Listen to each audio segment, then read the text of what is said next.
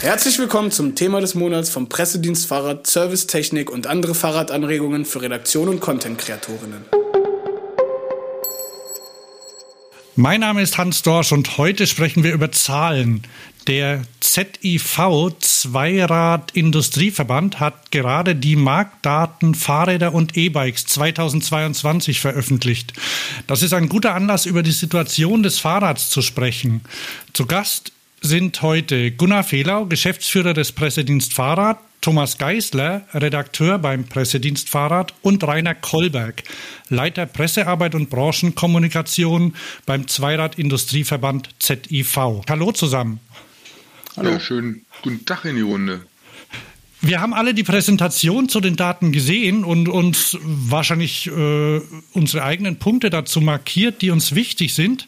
Die genauen Zahlen müssen wir nicht herunterrattern. Die können sich ja die Interessierten beim ZIV herunterladen. Ist das richtig, Rainer? Ja, nach der, nach der PK äh, stellen wir die natürlich ein. Okay, und dann bleibe ich gleich bei dir. Was sind für dich die Highlights des ZIV oder, wenn du das sagen darfst, deine persönlichen Highlights in der Präsentation und bei den Zahlen?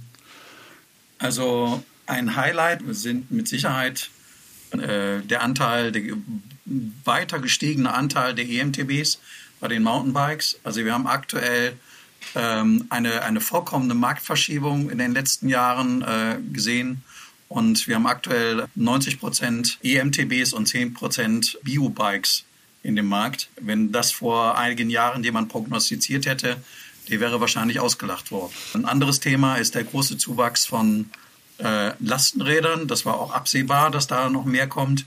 Ähm, und ein drittes Thema, was mich persönlich sehr äh, überrascht hat, ist der große Zuwachs, allerdings auf kleinem Niveau, äh, bei den E-Bikes bei sportiven Rädern, also sprich Rennräder und äh, Gravel-Bikes. Ähm, da haben wir also wirklich enorme Zuwachsraten auf einem kleinen Niveau, aber ähm, das ist schon, äh, damit sind die Spitzenreiter, ganz klar. Okay. Ja, Gunnar, da hast du gleich dein Highlight dazu oder eine Anmerkung?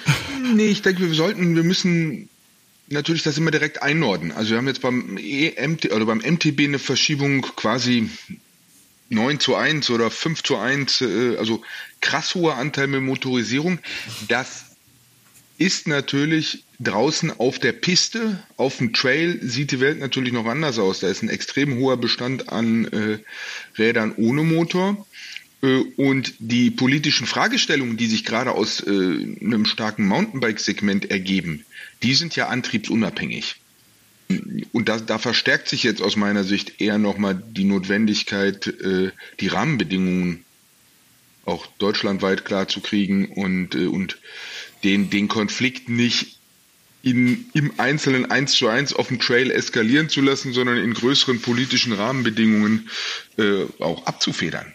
Thomas? Aber da muss man auch, glaube ich, klar unterscheiden. Also sind es wirklich die Mountainbikes, die verkauft werden, die für den Trail sind? Oder ist es jetzt die eher kleinere Gruppe vielleicht, die an analogen Mountainbikes noch ist, die wirklich Mountainbike-Sport betreiben? Oder ist es, also, und viele nutzen ihr Mountainbike dann in der Stadt oder gerade das E-Mountainbike einfach so für Ausflüge. Ich kenne zum Beispiel ein Pärchen, das hat sich die äh, zwei E-Fullies gekauft, das, mit denen sie nur auf dem Radweg fahren, äh, weil sie halt sagen, das ist für sie komfortabler. Muss man nicht verstehen, diese, diesen Schritt, aber äh, sie machen es halt. Und ich glaube, die Anwendung des Mountainbikes wirklich als Trailgefährt, oh, also als, als Sportgerät und die Alltagsmount äh, Alltagsanwendung ist auch nochmal so ein Punkt, den man da vielleicht auch mal näher betrachten müsste bei den Mountainbike-Zahlen.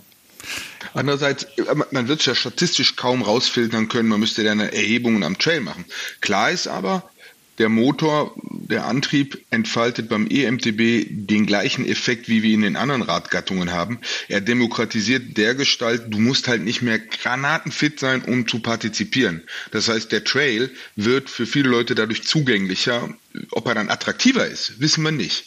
Das wird sich auf der langen Achse zeigen. Aber die Leute können erstmal ähm, fahren auf eine Art und Weise, die sie für viele nicht zugänglich war bisher, weil es halt einfach krass schnell, zudem, krass sportlich wird. Zudem muss man natürlich einfach auf die Bevölkerungsentwicklung schauen. Also wir haben die demografische Entwicklung, dass wir viel, viel mehr Ältere haben, die sich das auch durchaus leisten können, so ein, so ein, so ein Rad. ähm, äh, die damit kein Problem haben. Es geben mit Sicherheit auch viele Räder übers, übers Leasing, über den Ladentisch, ganz klar. Äh, wo die Leute sagen, so, da, ach, ich habe noch, noch keins, da kaufe ich mir jetzt mal so ein schönes EMTB, äh, auch wenn ich damit vielleicht dann eigentlich nur die meiste Zeit auf der Straße unterwegs bin, aber es sieht halt cool aus und, und, und, und, und, und ist auch bequem und so weiter. Ähm, aber ich denke, es macht wenig Sinn, immer über den konkreten Nutzen äh, der Verbraucher ähm, sich zu viele Gedanken zum, äh, zu machen. Also ähm, was gut ist, glaube ich, was man immer im, im äh, Hinterkopf haben sollte, ist, ähm, wenn die Leute von einem Produkt begeistert sind und äh, durch ein paar Ausflüge in die Natur, die sie vielleicht gar nicht so vorhatten, ähm, äh, dann mehr in die Berge kommen, ähm, dann lernen sie das zu schätzen und dann fahren sie beim nächsten Mal vielleicht mehr und dann noch mehr. Die fahren vielleicht nicht direkt einen Trail, sondern eher ähm, äh, klassische ähm, äh, äh, Waldwege etc. Aber es geht darum, die Leute, die wir vorher auch nicht in die Natur bekommen haben, dann eben auf so ein Mountainbike zu kriegen und ein E-Mountainbike zu kriegen und die dafür einfach für, für die Natur zu begeistern, für, für den Radsport zu begeistern, für dieses Thema zu begeistern. Und ich glaube, das ist ähm, ein Stück weit auch ein Selbstläufer. Ich sehe ein kleines Warn- oder Ausrufezeichen. Und zwar, dass sich irgendwie die Industrie jetzt wieder auf den Sport äh, vertieft. Ist, äh, sehe ich das falsch? Weil eigentlich sollen ja die, die Leute auch mit, der, mit den Rädern zum Beispiel Autos ersetzen im Alltag. Ihr habt ja noch mehr Zahlen, ne? also den Bestand an E-Bikes zum Beispiel oder die, den kompletten Bestand an Fahrrädern. Gibt es da jetzt Wachstum über den Sport hinaus? Weil das wäre schon ärgerlich, wenn das äh, doch wieder ähm, eine reine Sportsache bliebe. Also Sport steht tatsächlich gar nicht so im Fokus. Also wir haben den, den allergrößten Anteil äh, im urbanen Bereich, sowohl bei Fahrrädern als auch bei E-Bikes. Wir haben im Moment einen Anteil von 48 Prozent E-Bikes und 52 Prozent Fahrrädern, also Ende 2022. Wir gehen davon aus, dass sich das äh, Verhältnis im laufenden Jahr jetzt zum ersten Mal drehen wird. Das heißt, dass im Markt, äh, dass wir mehr E-Bikes verkaufen als normale Fahrräder. Hm, und wenn man auf die Zahlen guckt, ich habe es gerade gesagt, dann äh, sind äh, so Produktgattungen wie City-Räder und Trekking-Bikes äh, und andere zusammengenommen, äh, stellen natürlich das, das, das Gros der Räder. Dazu kommt ein wachsender Anteil von, von Cargo-Bikes, äh, die natürlich ähm, äh, Autos potenziell ersetzen können. Vielleicht nicht den Erstwagen, vielleicht eher den Zweitwagen. Auch da muss man natürlich schauen, dass die Leute damit erstmal machen, was sie wollen. Und wir haben auch, ähm, wir sehen auch sehr große Umsatzzahlen bei Fahrradanhänger, die wir in diesem Jahr zum ersten Mal als Zahlen wirklich aufnehmen.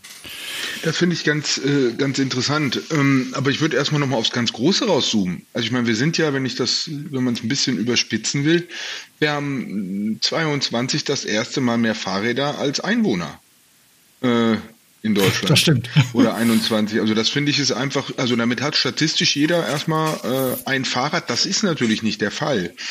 Und äh, das wäre nämlich meine Frage. Habt ihr eine Erhebung, wie viele Haushalte ein Fahrrad haben? Ähm, weil ich weiß, dass unser Haushalt hier dafür sorgen wird, dass ein paar rein statistisch betrachtet gar kein Fahrrad haben dürfen, weil bei uns doch ein paar mehr stehen. Also ähm, habt ihr eine habt ihr eine Erhebung, wie die wie viele Haushalte Räder haben? Also äh, es, es, gibt solche Erhebungen, äh, die haben wir jetzt ähm, nicht in unseren Marktdatenpräsentationen äh, drin tatsächlich. Ähm, äh, was man aber ganz klar sagen kann, ist, dass, dass Fahrräder und gute Fahrräder oder gute E-Bikes auch äh, einfach Lust auf mehr machen. Also ich sag mal ein Beispiel, wenn man sich ein, ein ähm, E-Bike kauft, mit dem man, äh, das man dann noch zum Pendeln benutzt, dann ist der Gedanke nicht so ganz weit, wenn man sich dann einmal ähm, so den Spaß gefunden hat am Fahrradfahren oder am E-Bike fahren über längere Strecken, dass man auch sagt, Mensch, jetzt möchte ich auch irgendwie noch eins haben, mit dem ich irgendwie mal in den Wald fahren kann. Ne, also wirklich, wirklich zur Freizeitnutzung ein Zweitrad.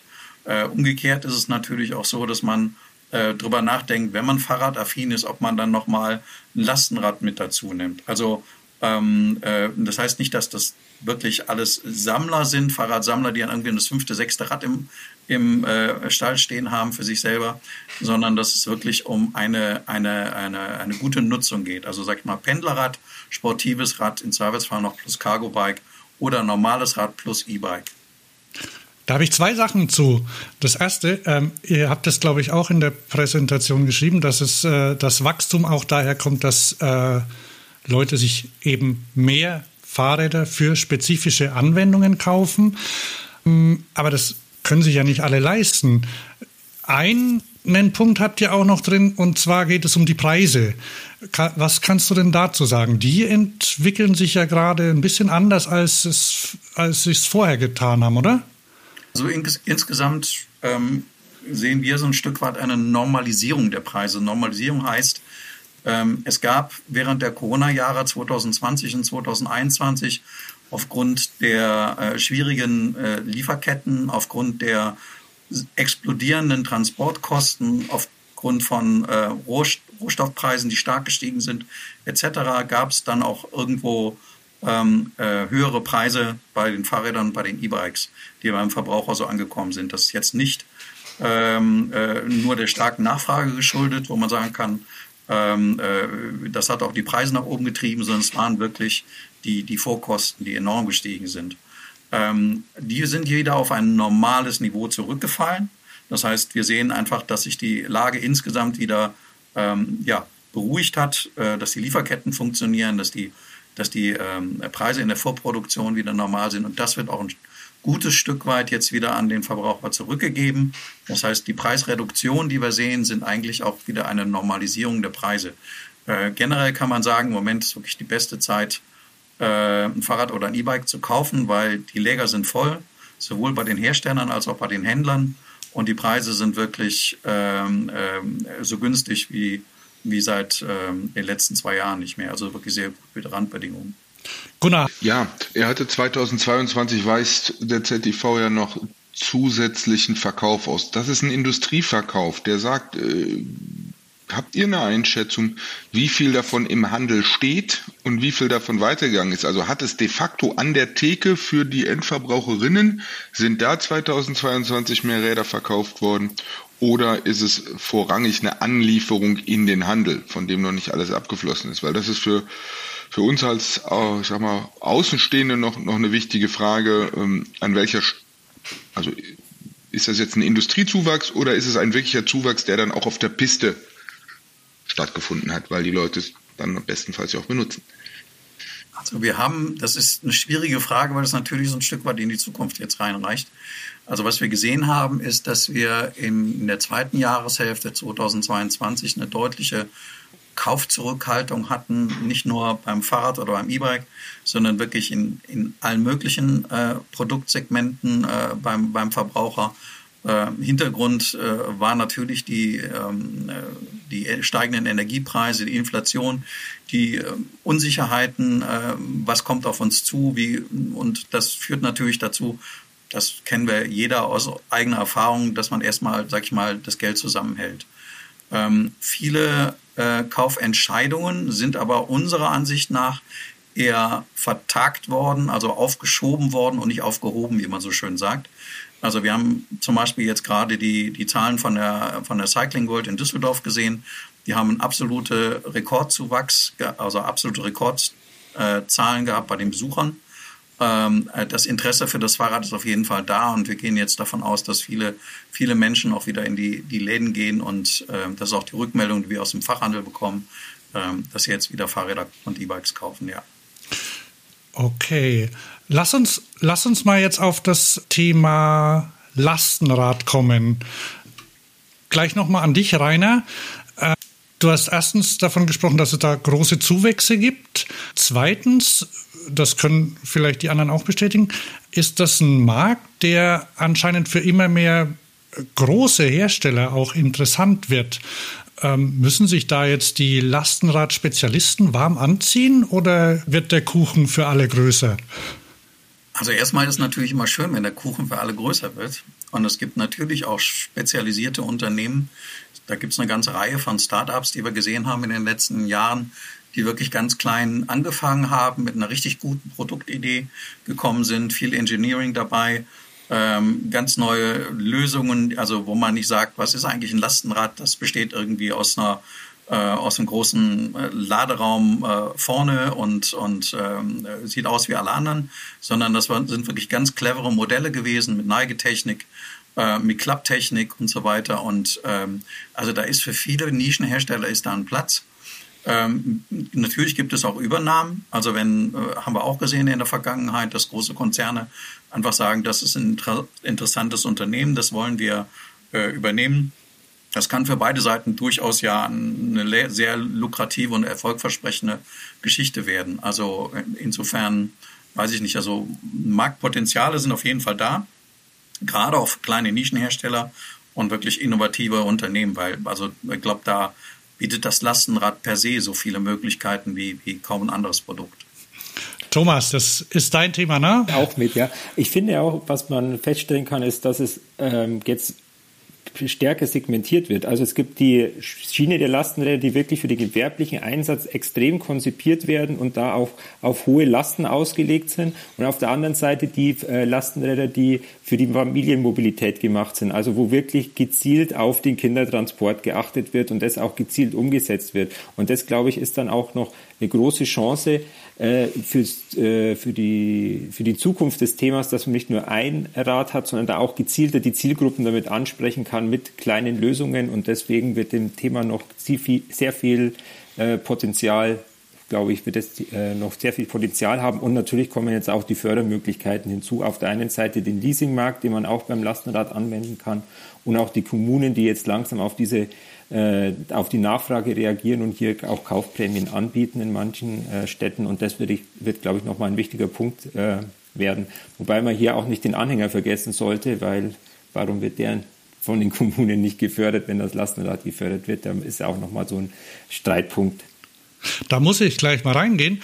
Den Anhänger, den gibt es dieses, äh, oder anders, äh, ihr habt dieses Jahr zum ersten Mal Zahlen für Anhänger drin. Ist das richtig? Mhm. Und wenn ich mir die Zahlen angucke, dann sind sie ja durchaus beachtlich. Also es werden ungefähr genauso viel Anhänger verkauft wie Lastenräder. Kannst du da kurz was zu sagen noch? Ja, vor allen Dingen muss man, muss man sagen, dass also die Lastenräder ja gerade erst sprunghaft angestiegen sind, die Verkäufe. Äh, auch vor allen Dingen durch die, durch die Motorisierung. Und das darf man auch nicht vergessen. Es geht nicht nur darum, dass Lastenräder ähm, äh, generell irgendwie im Trend liegen, sondern dass durch die Motorisierung natürlich die, die Nutzung ähm, äh, für viele überhaupt erst möglich wird. Also äh, nehmen wir ein Beispiel, eine, eine, eine Frau fährt mit, mit, mit Kind und äh, Einkäufen und so weiter in einem Lastenrad, das ist dann Systemgewicht, was sich dann schnell ergibt, dass bei der nächsten Steigung also äh, ohne Motor wirklich einfach unüberwindbar wird. Ne? Fahrradanhänger gibt's ja schon sehr lange im Markt und die Umsatzzahlen oder die Absatzzahlen viel besser sind schon lange aus unserer Erfahrung recht hoch. Wir haben es noch nie gemessen. Das hängt ähm, weniger mit dem, mit dem Zweiradindustrieverband zusammen als mit den Unternehmen, die sich da bislang recht bedeckt gehalten haben, aber die jetzt erstmals mit dabei waren. Und wir haben äh, äh, einen Verkauf von roundabout 230.000 ähm, Fahrradanhängern im Markt. Das betrifft Kinderanhänger, trifft natürlich auch genauso Lastenanhänger, betrifft nicht B2B-Anhänger im Übrigen. Äh, also da reden wir vom privaten Gebrauch. Die konnten natürlich auch in den letzten Jahren nochmal zulegen, eben weil auch E-Bikes sehr stark als Zugfahrzeuge gerne genutzt werden. Thomas, wir haben da kürzlich erst drüber gesprochen, über das Thema Anhänger, zum Beispiel auch im Vergleich mit Leasing. Äh, was gibt es denn für, für Punkte beim Anhänger, Probleme oder Vorteile zum Beispiel? Ähm, also das eine ist mal, dass ja der Anhänger beim vielen Leasinganbietern nicht mit geleast werden kann. Das ist ja so ein Kritikpunkt, der ähm, aufgekommen ist, gerade bei dem Thema, äh, viele E-Bikes werden geleast, warum kann ich den Anhänger nicht dazu nehmen, was ja auch schon ähm, versucht wurde zu ändern, beziehungsweise manche Leasinganbieter ermöglichen es, einen An Anhänger mitzunehmen, was das Thema Anhänger natürlich noch ein bisschen ausbremst im Gegensatz zum Cargo-Bike. Dann haben wir noch die Fördergelder, die noch dazukommen. Und was auch noch so ein Punkt ist, ist ja auch, dass viele äh, gerade Kinderanhänger gar nicht mehr im Fahrradhandel verkauft wurden, da viele Fahrradhändler ja, die aufgrund des Platzmangels in ihren Geschäften lieber E-Bikes hingestellt haben und die für die größeren Anhänger rausgenommen haben und vieles beim Anhängerverkauf mittlerweile über äh, Babyfachmärkte oder Kindermärkte läuft und hier einfach die Beratung noch fehlt. Gerade mit jetzt das Thema ähm, Achsen und Kompatibilität zum äh, zum E-Bike. Also wenn das E-Bike eine Steckachse hat, braucht man ja eine extra, eine extra Steckachse mit, äh, mit Kupplung dran und kann nicht mehr so eine Universalkupplung nutzen wie äh, früher bei den Schnellspannern. Und ähm, das ist halt einfach so ein Problem, das so auch so eine gewisse Hemmschwelle dann darstellt für die Endverbraucherinnen, die sich für 1000 Euro einen Anhänger kaufen, aber dann nicht wissen, wie sie ans Rad äh, den Anhänger dran bekommen. Und da steckt eigentlich noch viel Potenzial, das genutzt werden kann. Und da muss man auch ähm, als Branche, glaube ich, ein bisschen wieder das Thema aufgreifen und stärker, stärker nutzen, damit das Anhängerthema auch wieder, weil der Anhänger ist praktisch, ich merke es jeden Tag, wie praktisch die Gefährte sind, ähm, das Anhängerthema auch wieder größer zu machen und noch mehr äh, das Thema in der äh, Bevölkerung zu etablieren. Dazu ist natürlich auch zu sagen, das ist nochmal ein guter Beweis, der sich ja auch an anderer Stelle in der ähm, Präsentation findet, nämlich der sinkende Anteil der, ich nenne das mal grüne Wiese, Lebensmitteleinzelhandel, Baumarkt, also der, ähm, der ist noch mal weiter runtergegangen. Und das dokumentiert sich, glaube ich, äh, ganz praktisch an dem, was Thomas gerade gesagt hat. Äh, noch vor vielen Jahren war einfach Schnellspanner und Schraubnarbe irgendwie da gab es zwei Standards, da konnte man die Kupplung relativ einfach machen, aber an allen Stellen ist Fahrrad komplexer geworden, komplizierter geworden, besser geworden, aber es verlangt halt Fachleute, die ähm, die richtigen Dinge zusammenbringen und richtig beraten. Und Kundinnen erwarten das im Baumarkt wohl nicht mehr oder im Supermarkt, gehen nicht mehr hin, fragen nicht mehr nach und irgendwann wird nicht mehr angeboten. Und diese Spirale ist, hat eigentlich vor ein paar Jahren begonnen äh, und bewegt sich weiter. Ähm, ich finde das gut. Äh, ich finde das gut, weil es die Wahrscheinlichkeit erhöht, dass die Leute gut beraten werden, gute Produkte bekommen. Ich finde es aber auch gut, weil es ein sehr klarer Indikator für eine Wertschätzung der Gesellschaft für das Fahrrad ist. Die erwarten das nicht mehr, dass sie ein vernünftiges Fahrrad im Baumarkt kriegen.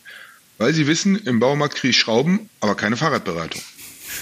Und das zeigt, dokumentiert ja auch die höheren Verkaufspreise. Dass die Leute einfach ins Fachgeschäft gehen und sagen, ich will was ordentliches haben und da gehört eine ordentliche Beratung zu. Und zwischen Akkuschrauber und Fichtenpanelen erwarte ich irgendwie äh, keine Antriebsberatung. Bei den Anhängern habe ich mir eine Spitzenüberleitung ausgedacht. Da wollte ich nämlich aufs S-Pedelec wechseln. Da ist das ja eine Sache, die noch nicht zulässig ist, glaube ich. Rainer, wie, wie sehen die Zahlen fürs S-Pedelec aus? Die sind da sind ja auch starke Wachstumsschritte, aber die stehen auch im Verhältnis zu einer eher kleineren Gesamtzahl, oder? Ja, also wir haben im Moment so, ähm, so roundabout äh, 11.000 äh, S-Pedelecs, die verkauft worden sind im Verhältnis zu 8.000 im letzten Jahr. Äh, das ist ein, ein, deutlicher Zuwachs, aber man sieht auch an einem wirklich sehr geringen Niveau. Also ähm, und ich bin selber schon öfters mit dem S-Pedelec gefahren und habe mir jetzt tatsächlich sogar eins auch gekauft. Und ich glaube, dass viele Menschen schon den Bedarf haben, aber auf der anderen Seite auch ähm, Schwierigkeiten haben mit den gesetzlichen Bestimmungen.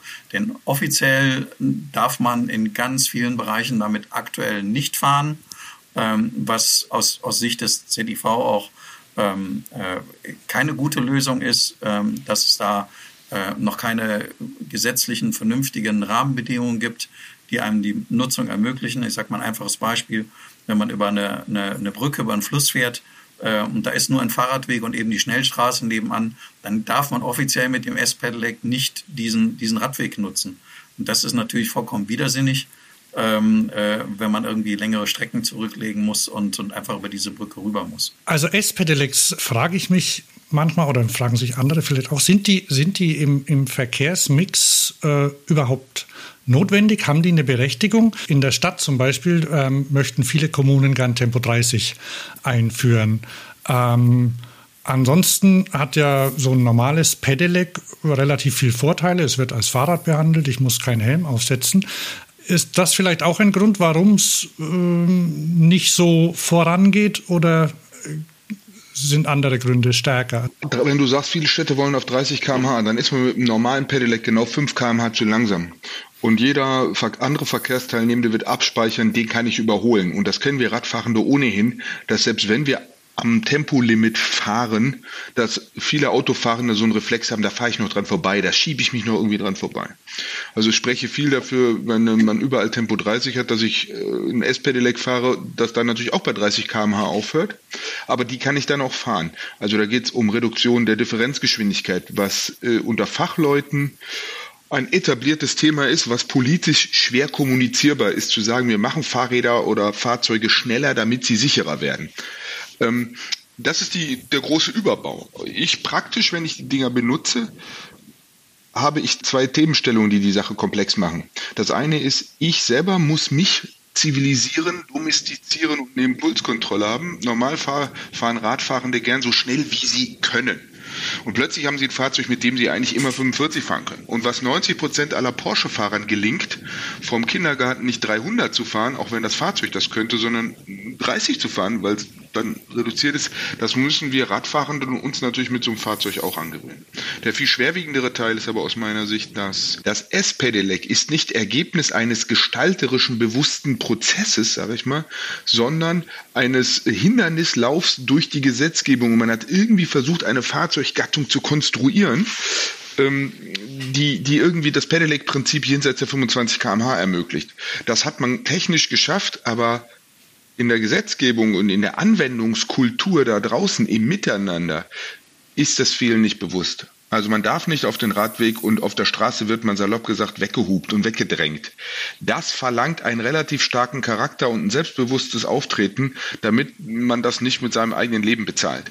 Und da ist es nachvollziehbar, dass sich viele das noch scheuen. Gucken wir in andere Länder, Belgien oder Schweiz, wo die Gesetzgebung deutlich präziser da ist für alle Seiten, ist der Verkaufsanteil direkt hoch. Und um abschließend das zu sagen, ich halte das S-Pedelec für ein ganz wichtiges Instrument im Bindeglied zwischen Landverkehr und Stadtverkehr, in diesem suburbanen Raum, der genau in dieser Distanz ist, wo die Häuser schon billiger wurden, die Distanz aber fürs Fahrrad zu groß ist. Ähm, das ist äh, der Speckgürtel der Zweit- und Drittwagen, wo einfach ein S-Pedelec ein Baustein sein kann. Nicht die Lösung für alle, aber ein Baustein. Thomas. Was beim S-Pedelec noch dazu kommt, ist ja, dass es nicht auf Waldwegen auch gefahren werden darf. Und das ist, glaube ich, nochmal so ein entscheidender Punkt. Und der wird auch schwierig in der Diskussion dann, weil viele Radwege oder viele Radfahrende nutzen ja Waldwege, um irgendwo eine Abkürzung zu machen, um die hm. Wege zu verkürzen, um schneller von A nach B zu kommen. Und wenn das mit dem S-Black nicht möglich ist, ist es ja nochmal so ein Punkt, warum es nicht nutzt. Aber wie willst du mit einem S-Pedelec auf einem Waldweg fahren, wo wir ja vorhin schon mal kurz angerissen haben, die, der Druck der, der, We der Wegenutzung, äh, die unterschiedlichen äh, Typen im Wald zusammenkommen, wie jetzt da noch ein S-Pedelec zu integrieren, das wird, glaube ich, sehr, sehr schwierig und da ja. braucht es gute Lösungen. Ja. Da gebe ich den Ball gleich mal an Rainer nochmal. Ihr macht ja nicht nur Zahlen beim Zweiradindustrieverband, sondern ihr, äh, ihr arbeitet ja auch politisch. Mhm. Habt ihr das Thema auf dem Schirm? Bearbeitet ihr das? Also im ZDV gibt es verschiedene Arbeitsgruppen, die sich äh, auf der einen Seite, also die versuchen einen, einen, einen Austausch hinzubekommen zwischen äh, der Gesetzgebung, also da sprechen wir dann von, von, von Normung, äh, auch äh, Gesetzen auf EU-Ebene zum Beispiel, auf äh, Landesebene da geht es dann auch um Gespräche mit der Politik und direkt natürlich auch um einen Willensbildungsprozess innerhalb der, der Fahrradbranche, innerhalb der Fahrradindustrie. Also, ähm, und, und dazu gehört eben auch ein Arbeitskreis, der sich mit dem Thema Espelec mit befasst, weil du es gerade angesprochen hast. Und ähm, da gibt es durchaus äh, äh, viel, vielfältige Meinung und ähm, der ZTV versucht da eine, eine gemeinsame Willensbildung halt eben voranzubringen. Und gibt ganz interessante Ansätze, was, was Technologie betrifft, was Gesetzgebung betrifft. Man kann natürlich viel ins Ausland schauen. Da hat der Gunnar gerade schon äh, was dazu gesagt. Ähm, also ein, ein, generell Gattungen, die neu auf den Markt kommen, als negativ erstmal zu sehen, ist vielleicht auch so ein bisschen eine typische typische deutsche Eigenart. Also wenn ich mir vorstelle, wir haben 11.000 S-Pedelecs verkauft, dann kann man sich auf der anderen Seite fragen, wie viele Ferrari sind gleichzeitig über den Ladentisch gegangen. Und wie äh, Gunnar gesagt hat, auch im Ferrari-Fahrer ist zuzumuten, dass er ähm, äh, wenn es heißt Schritttempo fahren, dass er auch Schritttempo fährt. Und das kann man im Prinzip genauso auf, auf eine Fahrzeuggattung wie ein S-Pedelec übertragen. Man sagt, du musst dich auf eine angepasste Geschwindigkeit äh, ähm, äh, reduzieren. Und es gibt natürlich auch Ecken, wo du auch nicht lang fahren darfst. Also das muss auch klar sein. Ja, ich denke, wir haben ziemlich viele Punkte aus den Zahlen rausgeholt. Thomas, fällt dir noch was ein? Ja, ich hätte, ich hätte noch einen Punkt, den ich gerne mit Rainer auch noch besprechen äh, würde. Du hast es vorhin mal erwähnt, dass die Wachstumszahlen im E-Sportbereich, also E-Gravel, E-Rennrad, äh, sehr stark sind und da irgendwie 120 Prozent Wachstumsraten sind. Auf der anderen Seite habe ich jetzt auch schon von einigen Herstellern gehört, dass sie sich aus dem Segment wieder verabschieden wollen, äh, weil es einfach noch nicht lukrativ genug ist. Wie schätzt du das ein? Wird es ein Trendthema werden oder ist das jetzt bloß mal so ein Punkt, der kurz auf äh, aufgerufen ist und dann geht man gerade in dem, bei den sportlichen Rädern, Gravel, Rennrad wieder zurück, eher in die Nicht-E-Richtung?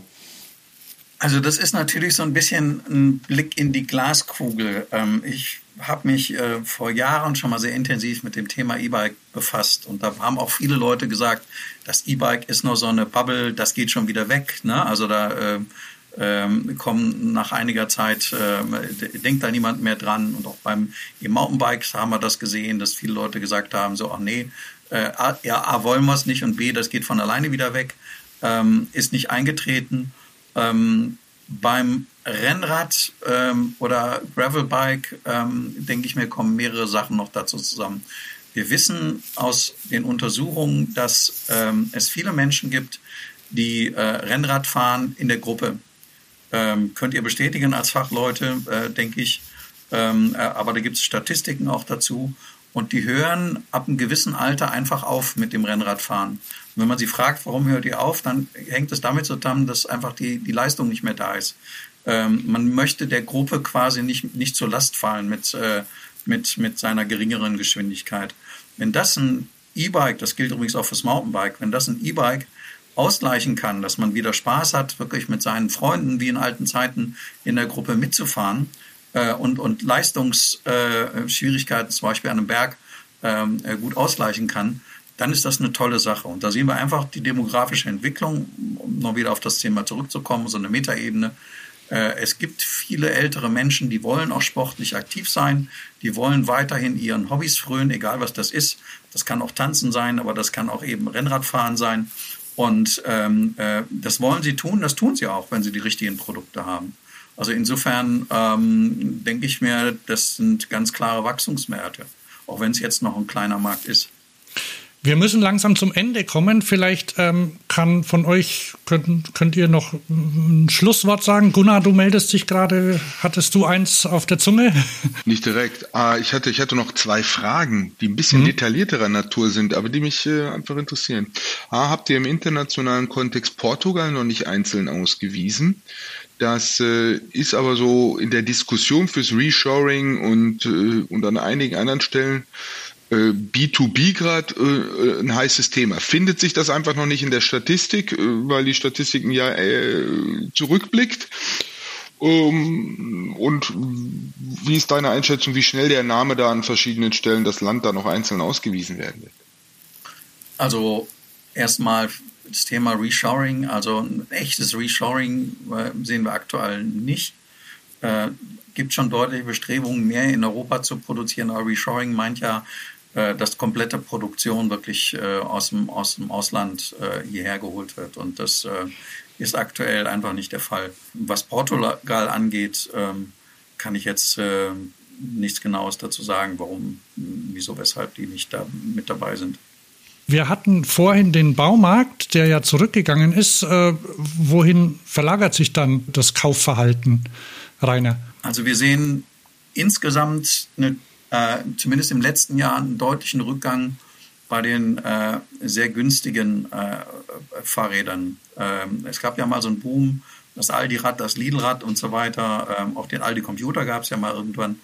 Ähm, das äh, ist bei den Verbrauchern aber nicht, nicht wirklich gut angekommen. Also der Verbraucher äh, legt Wert auf Qualität, äh, auf Beratung und deshalb geht er in den Fachhandel. Es ist ähm, genauso, dass der Internethandel äh, der in vielen Bereichen ja enorm geboomt ist in der Vergangenheit, gerade in den letzten Jahren während Corona und weiterhin boomt, ähm, im Fahrradhandel nicht die Rolle spielt. Also da haben wir einen ähm, Anteil von 21 Prozent im Internethandel ähm, und eine Zunahme gerade um einen Prozentpunkt roundabout. Ähm, also das, das ist nicht wirklich viel. Also bedeutend bleibt der Fachhandel wirklich äh, mit, mit einer sehr starken Position. Aber Internethandel bezieht sich das auch auf Teile oder nur Kompletträder? Weil ich glaube, gerade im, im Teilemarkt und so, da ist dann Internethandel doch schon ein bisschen stärker oder wie, wie sind da eure Zahlen aufgestellt? Habe ich keine Zahlen, die das, die das jetzt ausdifferenzieren. Ich würde tatsächlich jetzt nur so in die Tüte gesprochen, aber ohne dass das vom ZTV kommt, ähm, würde ich davon ausgehen, dass vieles auch von den kleinen Teilen heutzutage auch nicht mehr in den Baumärkten gekauft wird, überhaupt im Handel gekauft wird, sondern direkt übers Internet mhm. gekauft wird. Also wenn ich mir ein Rücklicht irgendwo bestelle oder eine, eine, haben will oder eine Klingel, warum soll ich da extra ein Geschäft für aufsuchen? Ne? Also das oder Akkuscheinwerfer oder whatever. Und trotzdem, ich glaube, was uns wichtig, dass diese weitere Ausdifferenzierung des Produktes Fahrrad in, spezie in spezielle Gattungen und und und, diese Zellteilung, die wir einerseits als Erosion der Standards immer wieder kritisieren, sind ja genau das, was den Laden vor Ort und den Fachhandel auch relevant macht und stärkt. Also da haben wir eine, eine Ambivalenz, ähm, was wir auch in anderen Branchen gesehen haben. Je mehr Produkte ineinander verschweißt werden, je schneller können sie übers Netz verkauft werden. Je mehr sie noch äh, partikular und, und austauschbar, ergänzbar, reparierbar, adaptierbar sind, je mehr gehen sie über den Einzelhandel. Und das wird, je mehr das Fahrrad genutzt wird, auch an Bedeutung gewinnen. Weil Benutz heißt Verschleiß, Benutz heißt Anpassen, Benutz heißt Reparatur. Umso wichtiger wird. Also insofern würde ich sagen, äh, der, der, der Fahrradfachhandel, wenn er seine Positionierungshausaufgaben macht, jeder Einzelne steht eine große Zukunft nach wie vor bevor. Das wäre aber mein generelles Fazit, auch wenn wir gerade so ein bisschen, wenn man mal so sagt, wir haben in der Witterung gerade ein paar, paar etwas rumpelige Wochen, die großklimatische Wetterlage fürs Fahrrad bleibt nach wie vor gut. Wir sind Teil der Antwort, nicht Teil des Problems. Und man muss auch dazu sagen, es, es wird beim E-Bike-Markt jetzt keine Sättigung eintreten, weil es gibt jetzt für, gerade für dieses Jahr noch viele neue Produkte, also gerade so leichte Stadträder oder auch leichte E-MTBs, die nochmal ganz andere Zielgruppe ansprechen, gerade leichte E-Räder, zum Beispiel mit Hinterradnabenmotoren, die dann auch ein bisschen günstiger wieder werden, die vor allem für, für die Stadt dann gemacht sind, wo Stadt und E-Bike ist ja bislang noch so ein bisschen Konfliktfeld. Und da geben sich noch viele neue Nutzerinnengruppen, ähm, kommen da auf und da wird das Thema auch noch weiter gepusht werden. Die Themen, die ich notiert habe, ähm, damit bin ich durch. Wir hatten die, äh, wir hatten die E-Renn- und Gravelbikes noch. Wie seht, wie seht ihr das? Ich hätte auf der Seite Fol äh, Folienseite 20, die hätte ich etwas anders interpretiert äh, mit dem äh, Anteil E-Bike, nicht E-Bike. Weil für mich hat dieser Wechsel 50-50 und das E-Bike führt in Bezug auf, ich nenne das mal das Anwendungsrad, das wirklich benutzt wird, schon lange stattgefunden. Wenn ich den Baumarktschrott und die Kinderräder rausrechne aus den Zahlen, würde ich sagen, das haben wir schon vor längerer Zeit gehabt, dass eigentlich die Hälfte der gekauften Räder, äh, die wirklich ernsthaft genutzt wird und werden soll. Und ernsthaft meine ich jetzt nicht Kilometerleistung, sondern von so einer, so einer Mischung aus Kilometerleistung und Haltung nenne ich das mal. Ich kaufe mir ja. jetzt ein Fahrrad, weil ich will das wirklich benutzen. Und nicht, ich kaufe mir jetzt ein Fahrrad, weil ich am Vatertag irgendwie nicht hinterherlaufen will. Ähm, und äh, da sind wir schon bei, bei 50-50. Und trotzdem müssen wir da aufpassen, weil für den Handel, für den Service, für die Ersatzteile, für auch die Infrastruktur und Anwendung 50 oder knapp über 60 Millionen Fahrräder da draußen sind nicht motorisiert. Ähm, das heißt, da draußen ist die Anwendungsrealität ist nicht bei 50-50 E-Bike und nicht E-Bike. Wo ist sie dann? Das weiß ich nicht. Und die ist, es ist sicherlich auch äh, extrem unterschiedlich. Also wenn ich am Brocken unterwegs bin, dann wird mir wahrscheinlich bald die Mehrheit der Leute auf dem EMTB äh, hoch wie runter entgegenkommen. Wenn ich hier in der niederrheinischen Ebene unterwegs bin, äh, sind vielleicht nicht so viele. Das geht also noch mehr in die Anwendung, in die einzelnen und es gibt Radkategorien, die äh, attraktiver sind für die Motorisierung. Da ist Cargo Bike wahrscheinlich das allertreffendste Beispiel, dass diese Gattung ihre, ihre ihre Renaissance in der Breite äh, nach den 1920er, 30er Jahren äh, jetzt durch die Motorisierung erfährt äh, und andere Radgattungen wie Faltrad, wo es halt klein und leicht sein muss, sich damit vielleicht eine Spur schwerer tun. Thomas, du guckst so. Nee, passt. Passt sich auch so. Äh, was, die, was ich auch denke, ist dieses ähm, beim Reparaturproblem, dass man nicht in diese Apple-Schleife reinkommt oder in diese Computerschleife und sagt, ja, nach zehn Jahren gibt es kein Ersatzteil mehr für das und das Fahrrad, sondern dass man da auch wirklich darauf äh, achtet, dass die, die, die Nutzer, die seit 20 Jahren ihr Fahrrad fahren, auch noch die entsprechenden Ersatzteile erhalten im Fachhandel. Aber ich glaube, das wird, wird schwierig, vor allem wenn der E-Bike-Markt weiter steigt und da auch äh, immer neue technische äh, Möglichkeiten sich auftun. Ich weiß aber, Thomas, da würde ich ja direkt zur Gegenrede. Ich weiß gar nicht, ob 20 Jahre der Korridor ist, den wir gucken müssen. Ich finde, dass gerade wo wir kritisch hingucken müssen, ist zwei Jahre. Dass wir teilweise Antriebssysteme haben, wenn dann kleine Steckerchen brechen, dass dann, äh, ich habe letztens mit jemandem, das würde ich jetzt mal kodieren, aber mit jemandem gesprochen, der genau so einen Fall schilderte, dass der äh, Antriebshersteller sagt, äh, ist uns zu gefährlich, wenn der Händler den neuen Stecker montiert. Der Steckerhersteller sagt, wir liefern nur Business to Business an zertifizierte Betriebe, die das verarbeiten können. Und am Ende geht es darum, dass ein Euro Steckerchen aus Angst vor Verantwortung und, und und, und Managementunklarheit nicht montiert werden kann und für 900 Euro die Leute sich privat einen neuen Antrieb kaufen müssen. Also da müssen wir natürlich, äh, auch wenn das Fahrrad an sich ökologisch und super ist, dürfen wir uns bei solchen Mechanismen nicht dahinter verstecken, sondern da müssen wir auch irgendwie eine zukunftsgewandtere, nachhaltige, schlauere äh, Industrie werden und sind es noch nicht an allen Punkten. Rainer, komm, hab, drück dich nicht, sag was. Ja, aber äh, wir waren doch lange Zeit eine nachhaltige Industrie. Nein. Solange es die Dreigang-Sachsnabe gegeben hat, hat es nur die Dreigang-Sachsnabe gegeben. Schon ein bisschen länger her. Und das ist auch eine Biedermeier-eske romantische ähm, ja, deutsche Verengung. Äh, aber wir wissen, was gemeint ist. Also lange Zeit war irgendwie BSA 68 mm, 130 mm Schnellspanner oder Schraub war quasi Standard. und du konntest war das noch das Wandererrad zu den 30er Jahren, ja. Wanderer des Wertes wegen. Ähm, und das ist wahrscheinlich eine gro grobe Verklärung. Nee, aber äh, äh, es ist schon, also wir haben tatsächlich im ZIV ähm, äh, und auch in anderen, also vom VSF und anderen, gibt es ja Initiativen, was das Thema Nachhaltigkeit anbelangt und denen muss sich die Fahrradbranche auch stellen.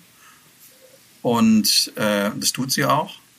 Ähm, aber das wird von der EU vorgegeben. Wir haben ganz große, äh, ganz großes Thema ist ähm, äh, Vorschriften für, für Akkus, Reparierbarkeit von Akkus, Austauschbarkeit von Akkus etc von Akkuzellen auch. Ne? Also ähm, da muss man gucken, wie man damit umgeht.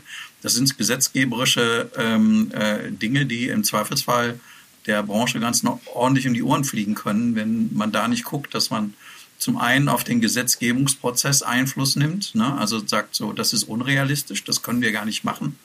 Äh, und zum anderen eben auch ähm, bei den Produkten und so ähm, nachschärft, äh, also der, der Stecker ist nicht austauschbar und damit ist das Produkt hinfällig. Das, äh, damit kommt man bei der EU nicht sehr weit. Also da, das, das freut die Leute nicht. Ähm, und damit ist das, sind wir aus der Nachhaltigkeitsecke auch wirklich vollkommen raus. Wir dürfen uns nicht hinter den Nutzungseigenschaften und den guten Werten des Fahrrades verstecken als Industrie. Also sowohl in der politischen Hinsicht, wenn wir uns beispielsweise Mountainbike-Nutzungskonflikt, aber auch in wie gestalten wir das Produkt. Ähm, hm. Wie gestalten wir solche, wie Teamplay sind wir da, wie austauschbar, diese Aspekte, nur weil die Anwendung ökologischer ist, als mit einem zwei Tonnen SUV in die Stadt zu fahren. Ähm, wir sollten einfach auch an, an nicht nur da die, die besseren in Anführungsstrichen sein, sondern auch auf die Art und Weise, wie wir das Produkt managen, konstruieren und, und wie wir den, äh, die Sachen dahinter machen. Dann danke ich euch für die Teilnahme. Vielen Dank Thomas, vielen Dank Gunnar, vielen Dank Rainer. Gerne. Es war mir eine Freude und äh, gute Zahlen für ein gutes Produkt in einer guten Branche für eine bessere Welt. Schöner kann man es nicht formulieren. In diesem Sinne.